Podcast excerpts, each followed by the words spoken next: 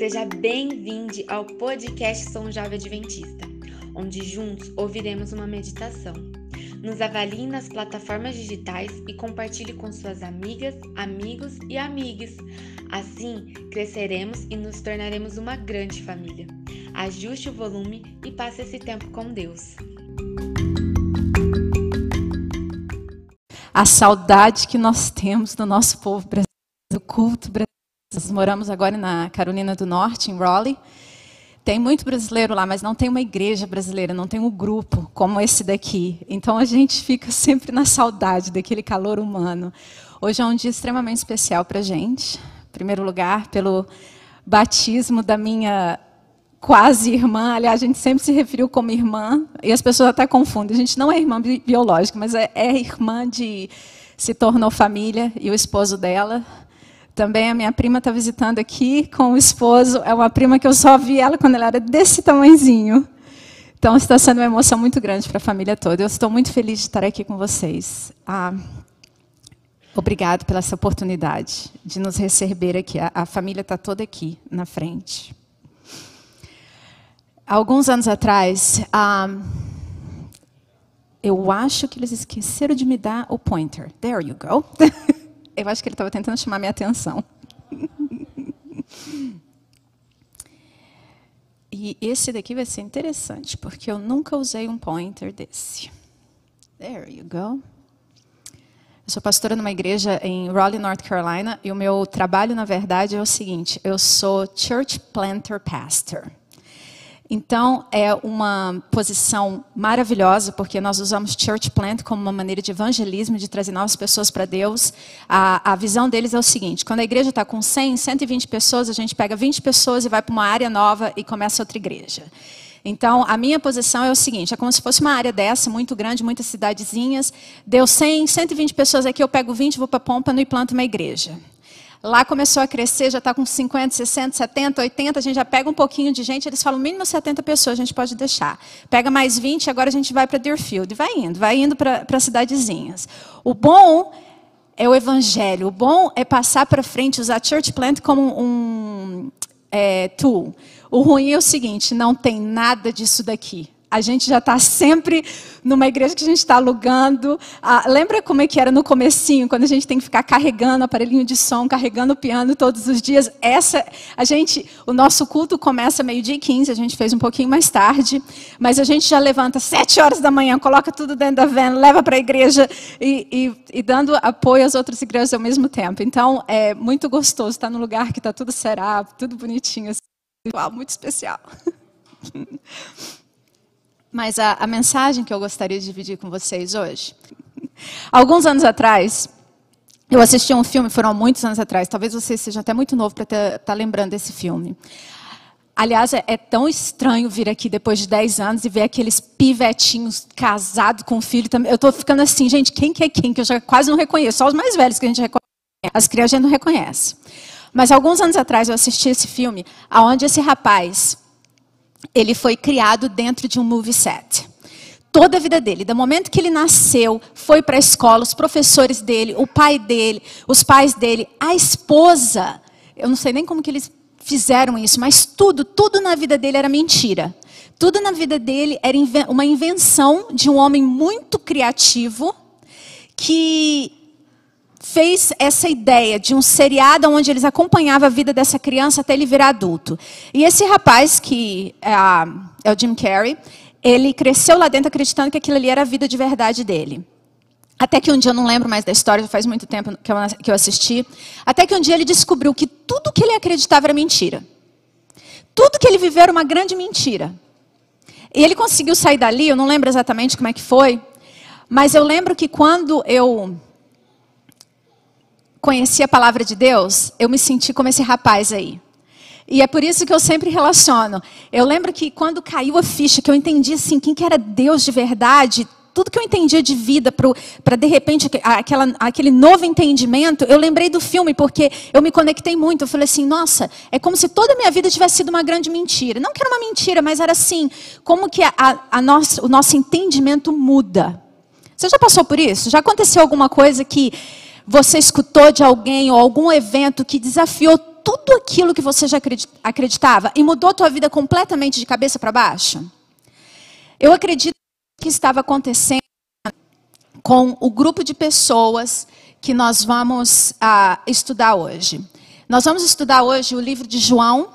Eu não sei se eu estou indo para frente ou para trás, eu tenho que aprender esse negócio direito. Ok, vamos lá.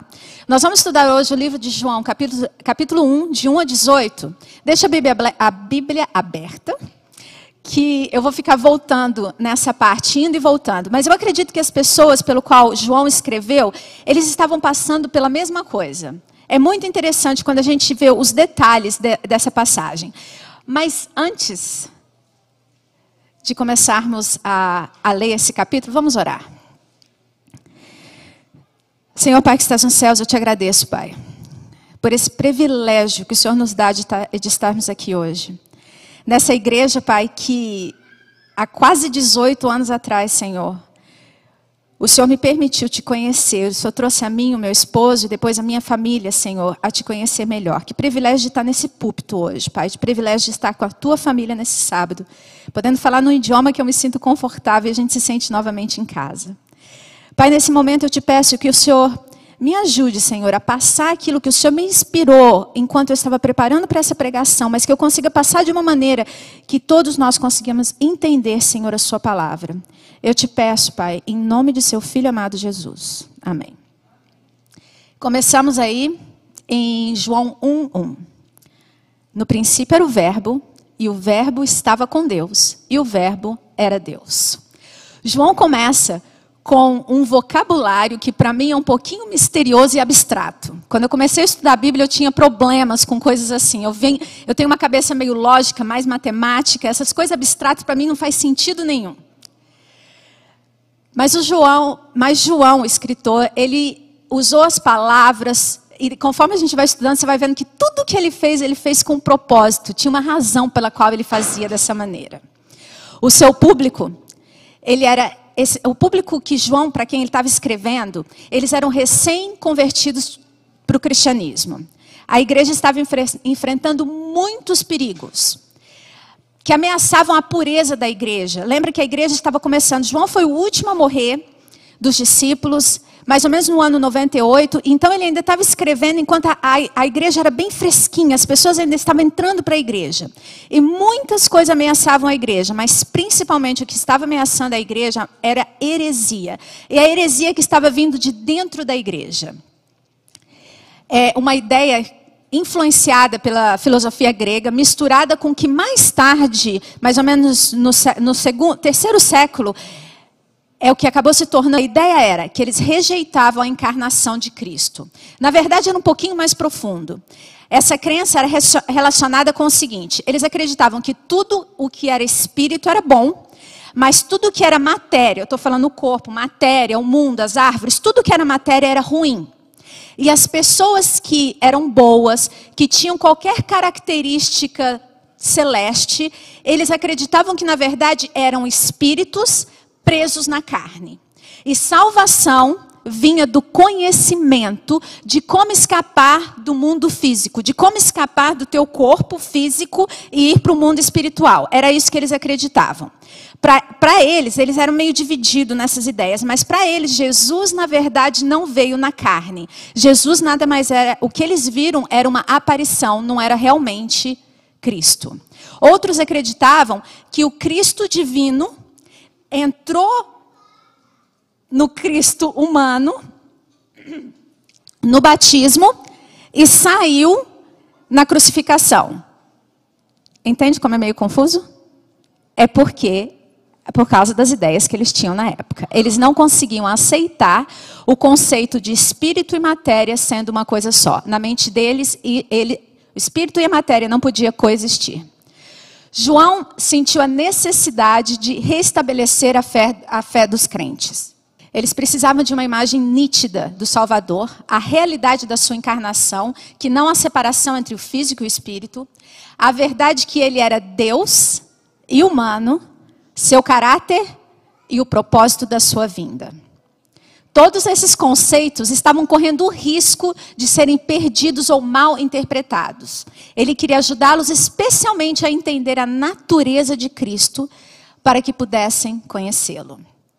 Então, aqui vem João. E ele começa desafiando tudo que eles acreditavam há séculos, com a simples frase. Vamos voltar lá para João 1:1. No princípio era o Verbo, e o Verbo estava com Deus, e o Verbo era Deus. Ele estava no princípio com Deus, todas as coisas foram feitas por ele, e sem ele, nada do que foi feito se fez. João aqui, no, no grego, ele usa a palavra logos. A palavra logos ela é traduzida no português como verbo, no inglês como speech, mas é que nós não temos uma palavra que realmente traduza isso da maneira correta. É mais do que simplesmente um verbo, uma ação, mas é aquela ação que faz com que as coisas apareçam. É uma ideia concretizada, um conceito que você tinha que vira realidade. Então, João os leva a ponto de antes da criação, onde a matéria ainda não existia para dizer que o Verbo existia antes da matéria. Agora nós estamos no, no mundo espiritual. E ele dizia: e o Verbo estava com Deus e o Verbo era Deus. Aqui eu acho interessante, como todos os detalhes foram propositais, né? Não havia um, não havia um artigo ali. Por que, que não havia um artigo? Ali fala que o verbo estava com Deus e o verbo era Deus. Se tivesse um artigo ali, eles podiam confundir ainda mais com as ideias da época, porque eles tinham vários deuses. E um artigo ali poderia falar ele estava com Deus e ele era um Deus, mais um dos que eles já acreditavam. Então, todos os detalhes eram muito bem precisos, como Deus inspirou. E ele repete: e ele, o Verbo, estava no princípio com Deus, e o Verbo é o Criador. Cristo é o Criador de toda a matéria que existe hoje. Na verdade, tudo bem, eles não tinham muito problema com um ser divino que pudesse criar. Eles não tinham um problema, mas eles tinham uma ideia, e que isso acabou virando a base do gnosticismo, era que aquele Deus, porque eles acreditavam em vários deuses, mas era que aquele Deus que criou toda a matéria, era um Deus inferior.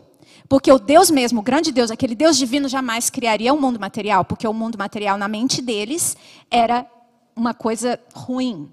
Então eles tinham essa ideia. Mas tudo isso influenciado pela filosofia grega, o que eu estou falando não é o que eu acredito, deixa eu deixar claro.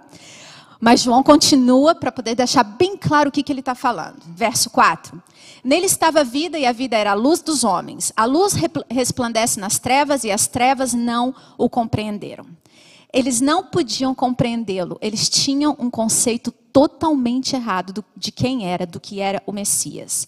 Até mesmo os judeus. É muito interessante porque aqui a gente vê a influência da filosofia grega. Mas o problema é que até mesmo dentro do povo judeu, eles eram totalmente divididos. Nós temos várias facções entre o povo judeu. Os zelotes, que eles eram os que lutavam pela liberdade. E agora eu queria abrir é, um parênteses aqui. É muito interessante como o mundo passa, a história passa, as histórias são diferentes, mas se você prestar atenção, a atitude do ser humano e as facções que são criadas são muito parecidas, inclusive com o que está acontecendo hoje nesse país. Mas vamos lá, os zelotes eram o que eles eram aqueles que lutavam pela liberdade. Eles eram os patriotas religiosos. Eles acreditavam que não devia se submeter a nenhum império estrangeiro e queriam lutar pela liberdade. Aí tinha os fariseus. O nome fariseu significa os separados, que eles acreditavam no Velho Testamento e estudavam a lei rigorosamente. Também tinha os essênios e a comunidade do Qumran. Eles viviam isolados, eles dedicavam a sua vida ao estudo das escrituras e viviam sob estrita disciplina e guardavam a lei ainda mais rigorosa que os fariseus. Aí também tinha os saduceus. Este era o grupo principal da época de Jesus. Eles vinham de famílias ricas, chefes dos sacerdotes, muito conservadores, não aceitavam nenhum tipo de revelação além dos cinco livros de Moisés. Era só isso que eles aceitavam. Eles rejeitavam tudo o que era sobrenatural, como a imortalidade, ressurreição, anjos, demônios, milagres, eles não aceitavam nada daquilo. Então agora você vê o que está acontecendo. João está tá escrevendo para esse público que vem dessas, ou do paganismo, que no caso é as influências do, das filosofias gregas, ou também vinham da confusão que tinha dentro dos próprios setores é, judeus. Dá para entender, não é, não dá, assim, a gente não precisa se admirar porque que eles não podiam entender o conceito de um Messias divino humano. Aí, nesse ponto, passando agora para a nossa época, a gente fica um pouquinho tentado de, de pensar assim, sabe? Nossa, eles só caíram nessas crenças porque eles eram povo um pouco desinformados, inocentes, ignorantes pessoas do passado. É só por isso que eles caíram nessa, do contrário, eles não teriam caído nessas conversas. Infelizmente, essas, essas influências são tão reais hoje para a gente como era no passado. Ela só é disfarçada com palavreados e vocabulários um pouquinho diferentes. Eu acho tão impressionante como a história está sempre se repetindo. Parece que uma estratégia do inimigo que foi usada no passado, que ele vê que funcionava, ele continua repetindo. Enquanto funciona, ele continua repetindo. Quantas de nossas próprias denominações, denominações cristãs também acreditam na separação do corpo e do espírito. Alguns acreditam que quando a gente, que quando a gente morre, a gente vai direto para o céu, para o inferno. Outros acreditam em fantasmas que aparecem algumas vezes. Outros ah, acreditam na reencarnação. Aliás, a reencarnação eu acho, eu acho tão interessante, porque eu gosto muito de estudar, e principalmente história. Eu sou apaixonada por história.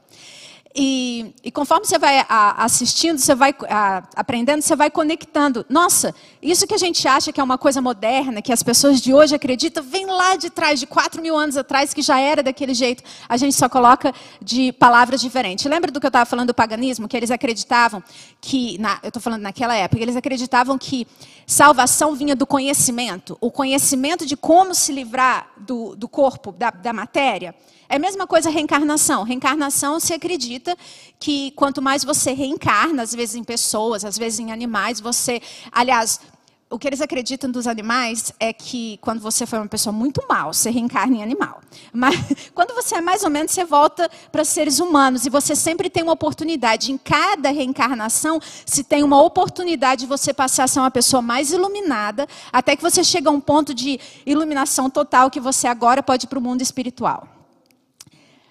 Até mesmo, eu acho super interessante. O tão inocente horóscopo tem a mesma filosofia. Eu não sabia disso, mas de repente conectei. Falei, uau! Ah, no, no, próprio horóscopo, e eu, eu infelizmente entendo muito disso, porque eu era louca com horóscopo. Aliás, eu não tinha um namorado sem ler um livro desse tamanho aqui para entender o que, que o meu signo era relacionado com o signo dele. Então, acabei aprendendo muito dessas coisas. E depois, quando a gente aprende sobre Deus, você conecta, você fala, nossa, que bagunça que faz na cabeça do ser humano. Mas eles acreditam assim, que é, primeiro, quando você nasce, você tem aquele signo, né? O primeiro do, do zodíaco é o aquário, é o menos iluminado. O último é o peixes, que é o mais iluminado. Então, cada vez que você morre, você se reencarna em um dos novos signos. Até que você passa pelos 12, você, o peixe é o mais iluminado você está pronto para ir para o mundo é, espiritual. Tudo influência lá de trás, que a gente nem percebe o tanto que passa para a gente. Mas o maior perigo para nós hoje não são tanto essas influências, que, bom, é muito perigosa e tem muitos erros nelas e leva a gente para lados que não deveríamos ir. Mas a maior influência que nós temos hoje, que é o maior risco que nós passamos, foi o que aconteceu na época da era moderna. Nós estamos na época pós, eu acho que a gente está na pós-pós-pós-moderna, mas o que aconteceu lá atrás, na era moderna, nos influencia até hoje. O que uma, o que uma geração passa, ela prepara o caminho para a próxima geração, e é outro nível de confusão. Nós fomos de culturas. É, vamos dizer, desde a criação do mundo, desde que o ser humano se entende por existência, de tudo era explicado aos olhos de Deus. Por exemplo, por que, que eu existo, qual que é a minha missão, qual que é o meu propósito, por que, que essas coisas acontecem comigo, por que, que essa pessoa ficou doente, por que, que essa pessoa morreu, por que, que essa pessoa se curou. Tudo era explicado de uma visão de acordo com Deus. Todas as explicações vinham de um lado religioso, até mesmo dentro do paganismo. Eles, eles acreditavam nos deuses deles, mas tudo se explicava por um mundo divino. Isso foi até a época do renascimento. Depois do renascimento, isso mudou. E é muito interessante quando a gente faz os estudos. É, essa mudança veio mais ou menos no século XVII. Nós estamos falando no ano de 1650 da nossa época, e foi logo após da reforma, da reforma religiosa, né? Então, antes a gente tinha uma cultura onde tudo era explicado de acordo com a maneira que de Deus, de religião. Aí nós fomos para o completo oposto. Nós vemos agora pra, a, duas coisas que aconteceram ao mesmo tempo. Foi o período do iluminismo e a revolução científica. Então aqui se explicava tudo por Deus, agora aqui eles falam assim: nós não precisamos de Deus. Aliás, sabe aquele filme que fala uh, God is not dead? Aquilo ali é uma, uma reação contra essa época do iluminismo, que eles falaram que Deus estava morto. A ideia do iluminismo é o seguinte: nós não precisamos de Deus. Religião e todas essas coisas é o. É, no Brasil fala religião ópio do mundo, não é isso que fala? O veneno, não lembro mais a, o ditado. Mas eles acreditavam que todas as, as guerras, as mortes, todas as. A, que, aliás, eles não estão completamente errados aconteceram por causa de religião. Então, se nós abandonamos religião, se nós abandonamos Deus, nós vamos encontrar solução para tudo de acordo com a evolução científica, tecnologia, o progresso vai nos trazer paz e vai nos trazer salvação. Era isso que eles, a, a promessa da época do iluminismo. Então, uma hora era tudo explicado por Deus, agora é tudo explicado pela uma ideia humanística de ver o mundo. Salvação dos seres humanos vinham pelo quê? Pelo conhecimento. De novo, voltando àquela ideia do paganismo. Conhecimento e tecnologia. Com o progresso da ciência e tecnologia, os seres humanos iriam alcançar paz, prosperidade, longa vida. Não precisamos de Deus. Os conceitos divinos de céu, inferno foram descartados como, como ideias ultrapassadas. Nós entendemos que religião não acabou, mas uma grande massa abandonou a religião e abandonou a Deus. Agora minha pergunta é: o mundo melhorou? Nós estamos falando desde os anos de 1800. Melhorou? A solução não era Deus. Então qual que será a solução? Isso é o que acontece quando nós tentamos encontrar a solução para os problemas da humanidade sem Deus as guerras que aconteceram depois da so-called, como é que fala, da, da, busca da prosperidade, do iluminismo, do, do maior conhecimento, as, os próximos séculos foram que trouxeram as maiores, os maiores, as maiores atrocidades e genocídios que nós já vimos em todas as épocas do mundo as, as promessas do período do iluminismo acabaram com a Primeira e Segunda Guerra Mundial. Eles viram que quando o ser humano conseguiu alcançar o progresso de tecnologia, ciência e tudo aquilo que eles conseguiram alcançar, para que, que eles usaram? Para a guerra. Para controlar os seres humanos, para o poder e para a sua própria vantagem. Nunca foi para uma vantagem geral de toda a humanidade. Claro que religião naquela época, e nós sabemos da história, nós conhecemos os crusades, nós as cruzadas, que eles matavam, ou você é dessa religião, ou está todo mundo morto. Nós sabemos muito bem que a religião precisava ser reformada. Só que nós, como seres humanos, a gente não consegue ser balanceado. Ou a gente vai, tudo é Deus, ou tudo é culpa de Deus e vai para o outro lado, a solução é tudo humana. A gente não consegue encontrar um meio caminho. E foi isso que, que aconteceu. Eles simplesmente, em vez de vamos ver o que, que tem de errado com a religião, o que, que realmente foi Deus e o que, que foi o ser humano que distorceu o que Deus estava fazendo, eles simplesmente abandonaram a Deus completamente. Mas o que, que aconteceu? Quando o ser humano não tem a resposta nem em Deus e nem a resposta nos humanos, o que, que acontece com a gente? Perde esperança, perde a fé, abandona tudo, e nós temos o resultado hoje. É muito interessante a cultura que nós temos hoje. Nós temos uma cultura de relativismo, uma cultura de escepticismo, de covardes e ignorantes. Claro que tem outros meios ali também, mas quando a gente vê nas massas, é isso que a gente acaba encontrando. Uns acreditam que tudo é relativo, depende do ponto de vista de cada um. Verdade não existe. A verdade para mim é diferente de você, então deixa tudo do jeito que está. Outros não acreditam em nada. Outros acreditam, outros têm medo de dar a própria opinião, porque hoje em dia está meio perigoso dar, dar a sua opinião. e outros é assim: se você não concorda comigo, eu vou te matar. Ou, vamos ser um pouquinho mais delicado, eu não te mato, mas eu só te elimino da minha vida. Quando nos afastamos de Deus, nós temos o mesmo perigo que o povo da época de João estava passando e o que depois se tornou a igreja corrompida que nós vemos nas épocas da Idade Média e tudo aquilo ali. Nós passamos o mesmo perigo hoje. Quando nós nos afastamos de Deus e não tentamos aprender sobre Ele por nós mesmos, nós passamos pelo mesmo perigo de corromper a religião e de abandonar a Deus. Mas tem esperança. Vamos voltar à Bíblia. Versículo 10. Aqui estava falando. Ele estava no mundo e o mundo foi feito por ele e o mundo não o conheceu. Ele veio para os que era seu e os seus não o receberam. Você vê o que está acontecendo aqui?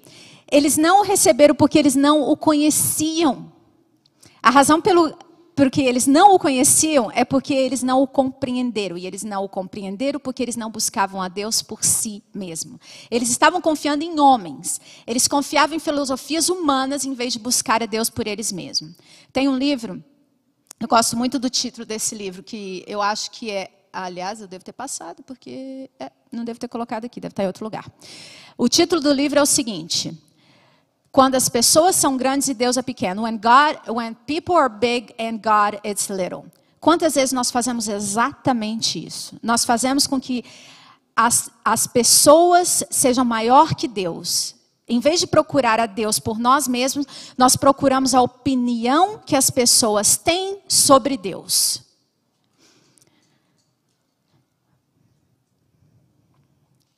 Eu, quando eu falo isso, estou falando de mim mesma, viu? E eu vou deixar isso bem claro. Foi muito interessante que só quando eu comecei a fazer faculdade de teologia que eu aprendi o tanto que eu não sabia da Bíblia, nada por mim. Tudo que eu sabia era o que eu esperava, sentada sábado de manhã, escutar o pastor ou quem me ensinou a Bíblia ou coisas assim. Foi só quando eu fui fazer teologia, foi quando eu parei, que eu fui obrigada, porque eu sou uma pessoa que não tem muita paciência de sentar e de estudar. Mas é tão incrível como Deus vai te mudando. Porque conforme eu, eu fui forçada, porque é, é muito engraçado, ontem eu estava até comentando com a Marielle, quando eu era adolescente. Gente, vocês sabem que na época que eu era adolescente, a gente ainda escrevia carta à mão? E aí, quando a gente escrevia a carta, se tinha alguma coisa errada, a gente riscava, mas depois a gente tinha que passar tudo limpo, sabe? O rascunho, a gente jogava fora e passava tudo limpo. E eu detestava escrever. A Lorena Meirelli queria me matar, porque eu mandava a carta do jeito que estava, com os rabiscos, tudo, eu mandava do jeito que estava, e elas queriam morrer. Eu detestava escrever. Aí Deus me, me chamou para fazer um trabalho que tudo que eu faço é ler e escrever. É só isso que eu faço, é ler e escrever. Deus falou assim: você vai aprender a ter paciência, menina, senta. Aí eu tive que ir para a faculdade, onde não só eu tive que aprender a ler e escrever, mas eu tive que aprender grego, eu tive que aprender hebreu. By the way, não falo grego em hebreu, só aprendi. A, o grego hebreu que a gente aprende na faculdade é um grego hebreu que já é morto, é uma língua que já não existe mais. O moderno não é a mesma coisa. A gente só aprende suficiente para a gente conseguir traduzir a Bíblia, interpretar, entender a gramática e não cair em qualquer evento de conversa. É assim que fala em português? Já, ó, gente, já estou confundindo tudo, português, inglês, mas assim, vento de doutrina. There you go. Porque é isso que aconteceu. Os meus primeiros 10, 15 anos de adventista, eu ia em qualquer conversa. Porque eu não estudava por mim mesmo. Então, qualquer coisa que me falava, eu acreditava. Mas aqui vem a esperança. Verso 12. Mas a todos quantos o receberam, deram-lhes o poder de serem feitos filhos de Deus, aos que creem no seu nome. Nos é dado o direito de nos tornarmos filhos de Deus quando nós o recebemos. E diz aqui que para receber a Deus nós temos que crer em seu nome. Mas acreditar em seu nome tem um significado um pouquinho mais, mais profundo. Não é somente crer em Cristo. A Bíblia fala que Lúcifer acredita em Cristo. E eu acredito que essas pessoas para quem João estava escrevendo, elas acreditavam em Cristo também, porque se você parar para pensar, eu estou falando da primeira geração, pessoas que talvez conheceram a Cristo pessoalmente, ou pessoas que conheceram, os discípulos que conheceram a Cristo. Então estava muito perto, é muito fácil que essas pessoas acreditavam em Cristo. Mas não é simplesmente acreditavam em Cristo é acreditar na sua natureza, que ele era Jesus, era filho de Deus, encarnado, totalmente humano e divino. E se eu acredito em Cristo, eu acredito no que ele diz, e a única maneira de recebê-lo é crer no seu nome e na sua natureza. Muitos acreditam em Cristo. Muitas religiões acreditam em Cristo. Eu, eu, tenho os muçulmanos, eles acreditam que ele é um grande profeta. Ah, eu sei que os espíritas acreditam também. Muitas vezes eles acreditam que ele é um, é um bom modelo para ser seguido. Aliás, se a gente ficar falando aqui, tem muitas religiões que acreditam em Cristo como um grande modelo, um grande profeta. Mas a Bíblia vai muito além disso. Ele não é simplesmente um grande profeta. Ele é o Filho de Deus encarnado e ele é Deus. Conhecer o seu nome, a sua natureza, é entender que ele é 100% humano e 100% divino. Sinceramente, eu não entendo exatamente como isso funciona e não sei se um dia a gente vai entender. Uma vez que ele se fez carne, ele continua em carne e osso. Tanto é que quando Tiago pediu que quisesse tocar ele, ele tocou, ele tocou em carne e osso. E também depois que ele ressuscitou, ele comeu com os discípulos. Eu não acredito que um espírito, um, um fantasma, come. E ele passou 40 dias né, com os discípulos antes da sua ascensão. E quando ele subiu, os, os anjos falaram assim: Por que, que vocês estão surpresos? Por que, que vocês estão olhando aí para cima? Esse mesmo que subiu da mesma maneira que ele foi, ele vai voltar. Então a gente entende que Cristo vai voltar novamente em carne e osso.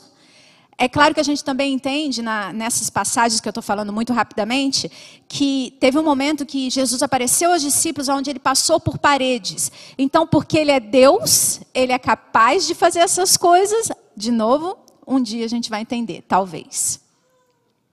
Vamos lá, versículo 14. Essa, aliás, é uma das minhas partes favoritas da Bíblia. E o Verbo se fez carne e habitou entre nós, e vimos a sua glória, como a glória do unigênito do Pai, cheio de graça e de verdade.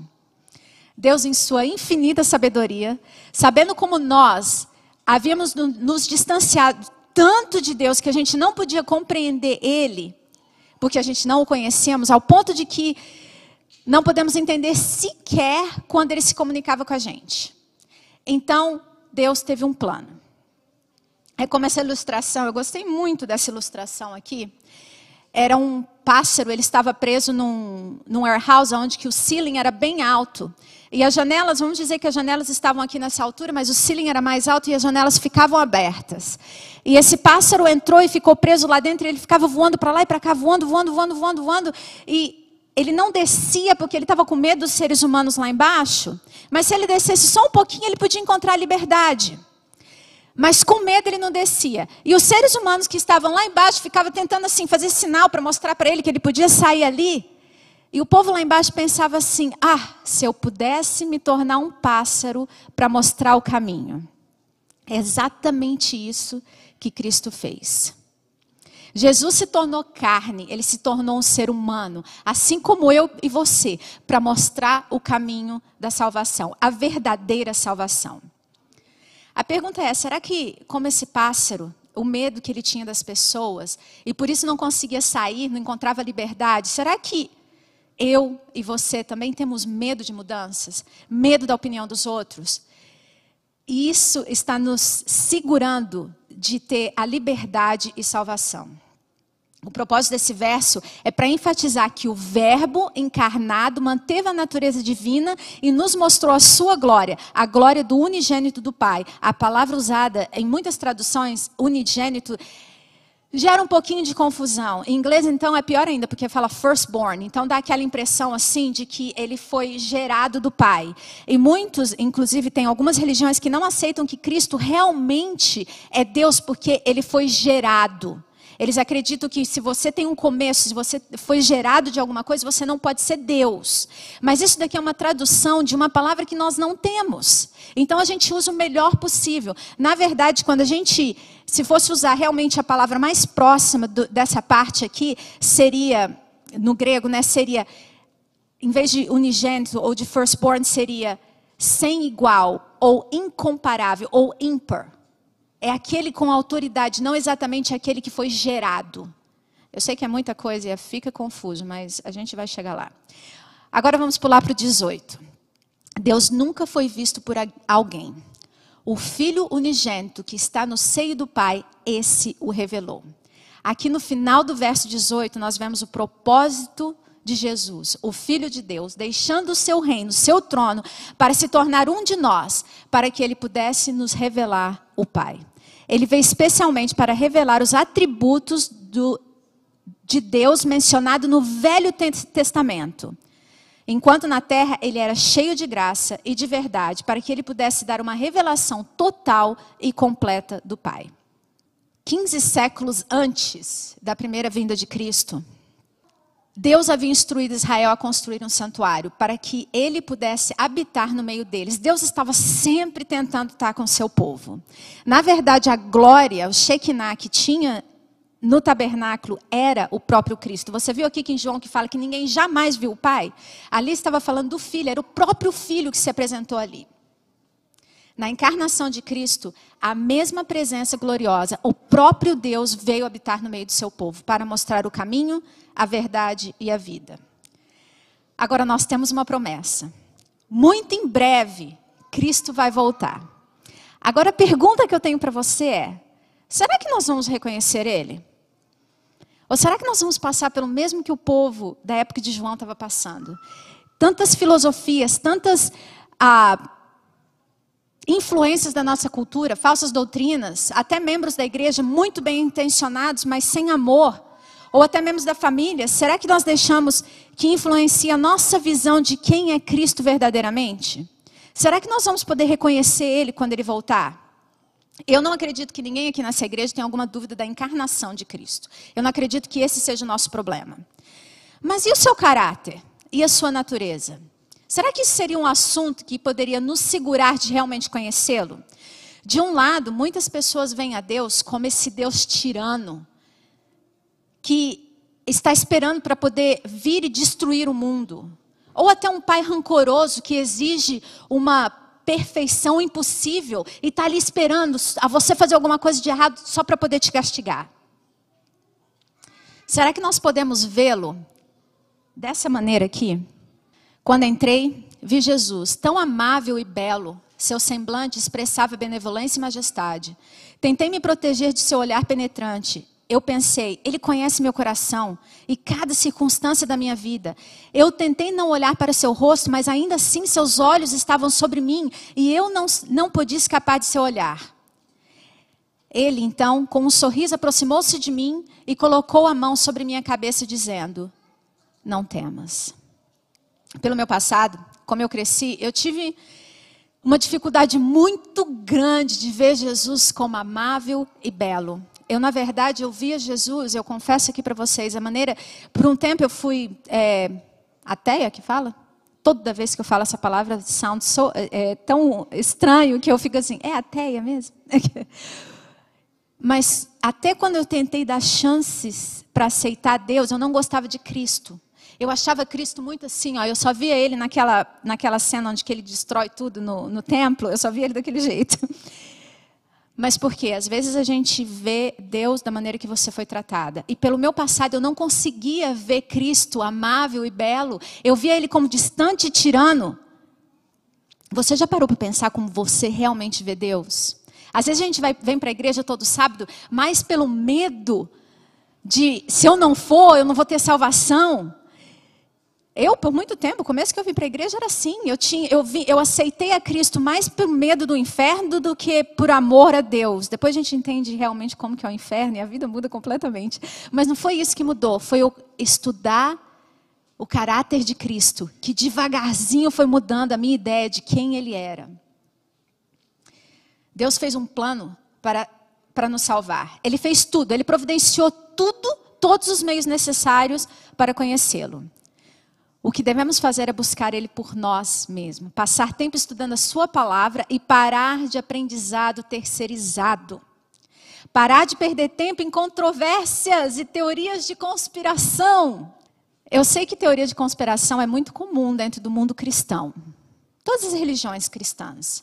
Mas a gente está podendo ver agora muito de perto o que, que essas teorias de conspiração pode fazer numa nação a gente gosta de passar tempo aprendendo tudo o que fala sobre One World Order, sobre a qual que é os últimos? O 5G. sobre o, a vacina que vai ter o chip, que, sei lá, é tanta coisa. É muito interessante e atrai muita gente. Só que na velocidade que essas pessoas vêm a conhecer a Deus, é a mesma velocidade que essas pessoas deixam a Deus. Porque Deus não falou para a gente ficar se agarrando nisso. Pode ser que algumas teorias são verdades? Claro que pode. A gente sabe que tem um inimigo por trás tentando destruir a gente de toda maneira. Mas Deus não falou para você, vai pesquisar todas as teorias que tem aí fora. Seja, pega um PhD em uh, Conspiracy Theories. O que ele falou para a gente foi, o que, que ele falou para a gente fazer? O que, que foi o comando que ele fez? Vá e faça discípulos. E é discípulos não de teoria de conspiração. É do Evangelho de Cristo, é da vida dele, da salvação que vem somente em Cristo. É muito interessante e os pastores falavam isso para mim antes e eu não acreditava muito. Agora eu acredito. Os pastores pregam para eles mesmos. Deus toca o coração do que, que eles precisam mudar. Então a gente prega daquilo que a gente está passando. Essa história de aprender a passar tempo com Deus, aprender a estudar a Bíblia por mim mesma. Eu passei por uma, uma experiência há um tempo atrás que me ensinou uma lição muito grande. Eu estava. Bom, vocês têm que entender que agora eu convivo só com americano. Cultura completamente diferente. E um dia eu estava frustrada, eu ainda estava na faculdade. E eu estava com um problema muito grande que ia afetar as minhas classes para o próximo semestre. E eu marquei um horário com essa pessoa. A, como é que fala? Orientadora, né? Eu estava dentro do meu horário para falar com ela. E eu estou falando com ela e ela está assim. E eu estou falando e ela está assim. E eu estou assim, pouring my heart out. Estou derramando meu coração ali para ela. E ela. Sabe quando aquele, aquela expressão corporal que fala assim: Eu estou com pressa e não estou nem aí porque você está falando? Gente, eu estava revoltada a gente mora aqui, eu já moro aqui nos Estados Unidos há quase 27 anos, mas a, a, o brasileiro dentro da gente não muda muito, sabe? Eu sei que todo mundo tem compromisso, eu sei que a gente tem hora para as coisas, mas às vezes não é só a falta de, é, não é só o ter compromisso, é a falta de care, é a falta de se importar com as pessoas. E naquele dia, depois de falar com ela que eu vi que a mulher não estava nem aí para nada, não me ajudou em nada, eu cheguei em casa, eu estava sozinha nesse dia, eu lembro que eu ajoelhei do lado da cama assim e meio que me taquei na cama, né? Ajoelhei no chão me taquei na cama com os braços abertos e eu falando assim: Senhor, falando com Deus agora, Senhor, por que, que ninguém se importa com ninguém mais? Por que, que ninguém faz tempo para ninguém mais? Ninguém para para conversar com alguém, está sempre olhando no relógio. Eu odeio quando as pessoas fazem isso comigo. Aí eu escutei aquela voz assim. Deixa eu deixar claro, gente. Eu quase nunca escuto a Deus. Esse negócio de pessoas que falam, ah, eu escutei Deus falando para mim, talvez aconteceu comigo umas duas, três vezes na vida inteira. Mas esse momento eu escutei bem claro. Minha filha, não é exatamente isso que você faz comigo todos os dias? Eu quero passar tempo com você. Eu quero desenvolver um relacionamento com você. Mas você está sempre com pressa. Você nunca tem tempo para mim. Gente, eu vou falar a verdade para vocês. Foi uma facada. Eu fiquei assim, como que eu posso fazer isso com Deus? A mesma coisa que eu odeio quando fazem comigo. Uma coisa que eu prometi quando eu me tornei é, cristã, e principalmente quando eu me tornei pastora, eu fiz uma promessa que eu não ia fingir no púlpito nunca que eu era perfeita quando eu não era. Eu ainda estou num progresso. É progresso que fala? Não, é, é processo, isso. Eu ainda estou num processo de aprendizado. Não vou falar para vocês que eu já consegui passar horas estudando a Bíblia.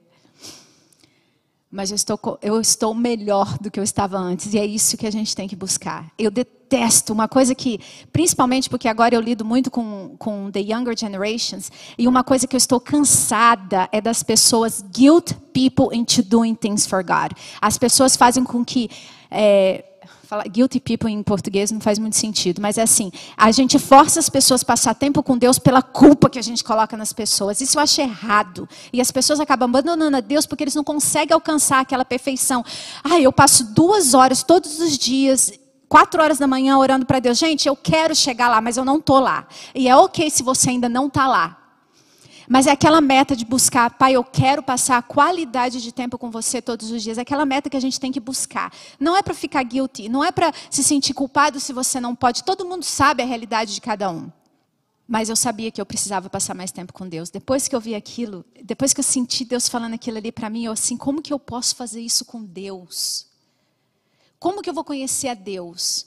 Como que nós podemos fazer isso com Deus? Como que nós podemos ter certeza que nós não estamos tendo o conceito errado de quem é Deus se nós não passamos tempo com Ele na Sua palavra? O que está te segurando de passar tempo com Deus? Analisa, para para pensar. Como que nós vamos ter força física, mental e emocional para passar o que nós já estamos passando e o que nós vamos passar? Tudo que está acontecendo nesse país hoje tem um significado muito grande para a nossa igreja. Eu não estou tentando dar insinuações aqui, eu não gosto de polêmica. Não gosto mais, antes eu gostava. É... eu não gosto de polêmica, deixa eu deixar isso claro, Deus me transformou. Eu não sei se nós estamos no final dos tempos ou não. Eu não sei e não me preocupo com isso, isso para mim não faz diferença nenhuma. Porque eu tenho que estar preparada hoje, eu tenho que fazer meu trabalho hoje, só. Se Cristo vai voltar daqui 5 anos, daqui 15 anos, daqui 2 mil anos, não interessa. Mas há cinco anos atrás, eu não conseguia entender como que as profecias, principalmente relacionadas com os Estados Unidos, iriam acontecer. E depois, nesse ataque no Capitol, e esses últimos quatro anos, aqui nos Estados Unidos, hoje eu consigo entender. Eu não sei se nós estamos preparados mas o país está, o mundo está. Então agora é hora de voltar a Deus e de conhecer a Ele. Hoje é um dia muito especial, onde dois filhos de Deus resolveram se entregar a Deus. E hoje Deus está chamando você e eu. E eu vou falar com as palavras de João, que eu, eu gosto muito do jeito que João fala. Meus filhos, meus filhinhos, eu estou voltando muito breve. Eu quero que você me conheça. Eu quero que vocês me reconheçam na minha volta. Você quer se entregar a mim hoje? Você quer passar mais tempo comigo? Eu quero passar tempo com você. Vamos orar. Querido Pai que estás nos céus. Pai, que privilégio de poder dizer que nós somos teus filhos. Que privilégio de poder dizer, Pai, que essa daqui é tua casa. Que privilégio que o Senhor nos deu, Pai, de dizer que quando nós te aceitamos, quando nós te conhecemos, nós passamos a ser teus filhos, Pai. Mas nós todos entendemos a vida louca que nós temos lá fora, o dia a dia que nós temos a correria, nós precisamos de Ti, Senhor. Nós queremos estar do Seu lado, mas a gente precisa da Sua força, nós precisamos da sua sabedoria, nós precisamos do seu entendimento, do seu conhecimento, do teu conforto e do teu abraço. Pai, que privilégio que eu tenho de estar aqui nessa tua igreja hoje. E eu te peço, Senhor, para cada pessoa que está aqui dentro, uma bênção especial, aonde o Senhor, Pai, vai cuidar de cada um deles. E que todos, Pai, possam te reconhecer, te conhecer na sua volta. Eu te entrego a tua igreja, Senhor, em nome de seu Filho amado Jesus. Amém.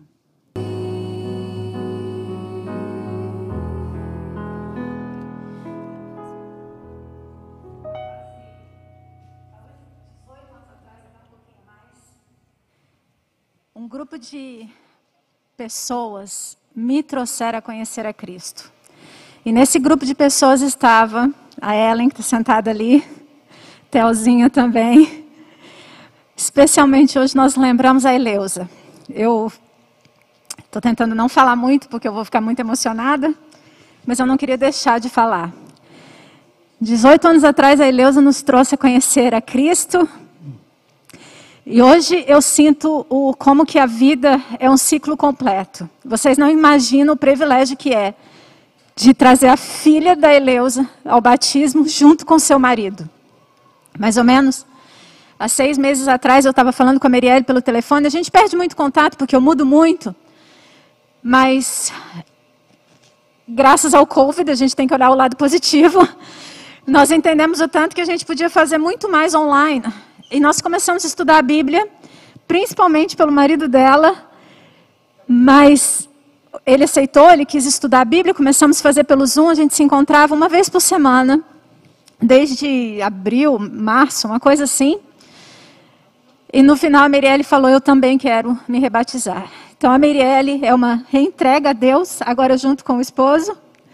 E o Oswaldo, a primeira vez. Foi um estudo bíblico maravilhoso. É tão incrível quando você vê aquela pessoa que não conhece nada de Cristo, não conhece religião e aceita de uma maneira tão incrível o coração que, que o Oswaldo tem e a aceitação que ele teve. Foi, foi uma inspiração para mim. Eu aprendi com ele cada vez que eu estava ensinando. Então, é melhor eu não falar muito antes que eu comece a chorar.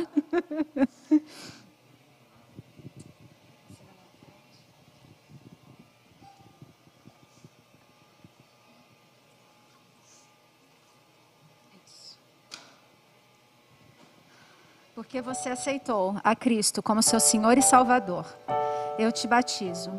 Em nome do Pai, do Filho e do Espírito Santo. Amém.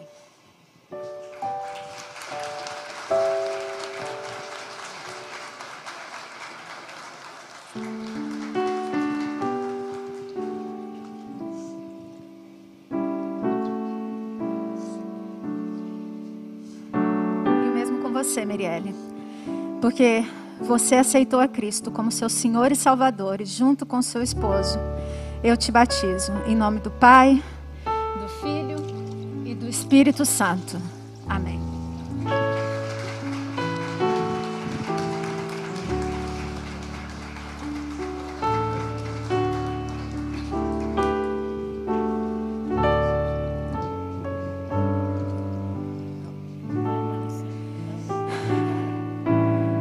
Pai, te agradecemos por nos considerar seus filhos, Pai, por nos permitir ter esse privilégio, por estarmos aqui hoje.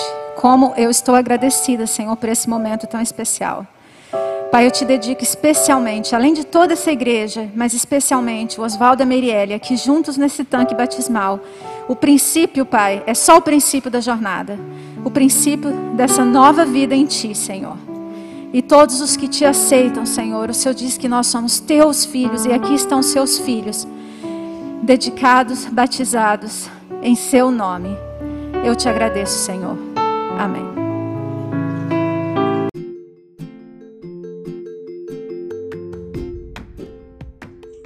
Agradecemos por ter adorado com a gente.